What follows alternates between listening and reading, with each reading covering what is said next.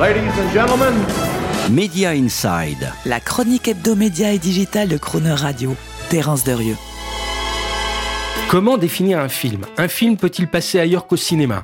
Autant de questions inattendues et presque ontologiques que se sont posées les professionnels du cinéma français, réunis la semaine dernière au Touquet par l'ARP, son bras armé de lobbying officiel, pour ces rencontres cinématographiques annuelles.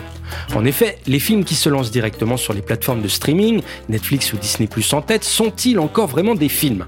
Techniquement, la question peut se poser, car une grande partie des films straight to streaming, comme on dit, sont tournés en caméra digitale qui restitue ces images numériques, souvent trop claires et trop nettes, via des capteurs haute résolution qui n'ont rien à voir avec le grain unique d'un film sur pellicule argentique.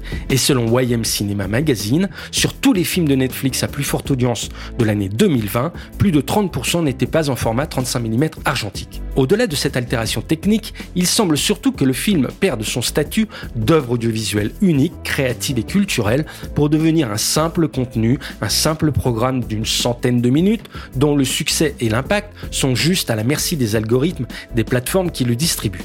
C'est ainsi qu'en parle en tout cas Barry Diller, l'ancien patron de la Paramount et de la 20th Century Fox, dans un interview récent de NPR, affirmant que le mot film ne veut plus rien dire et que les films produits par Netflix ne ressemblent pas à des films.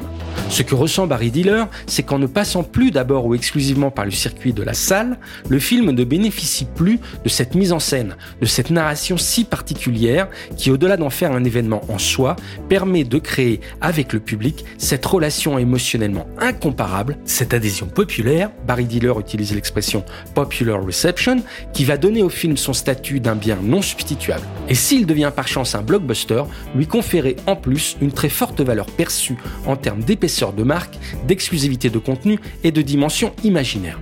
Sans existence en salle, donc, ce serait la mort du film, devenu simple commodité audiovisuelle, quasi interchangeable, un programme presque banal, comme un autre, voué à finir simplement indexé dans des bibliothèques de contenu pléthoriques. C'est pour éviter cela et préserver cette valeur perçue et cette popular reception, justement, que le réalisateur Christopher Nolan a imposé à Universal, pour signer son prochain film, centré sur Robert Oppenheimer et la bombe atomique, 120 jours en salle et aucune sortie de film par le studio trois semaines avant et après. De même pour les grands studios dont la stratégie s'oriente finalement à réserver leurs grandes productions cinématographiques d'abord à la salle, qui reste le seul canal créateur d'un storytelling capable de le rentabiliser et de créer la valeur qu'ils en attendent sur le long terme. Il y aura donc film et film.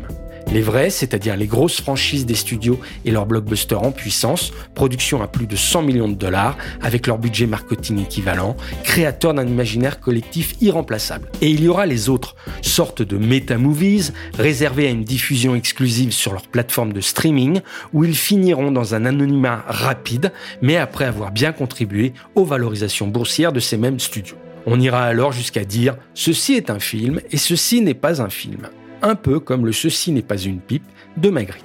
Retrouvez Media Inside chaque mercredi à 7h45 et 19h45 et en podcast sur le chronoradio.fr.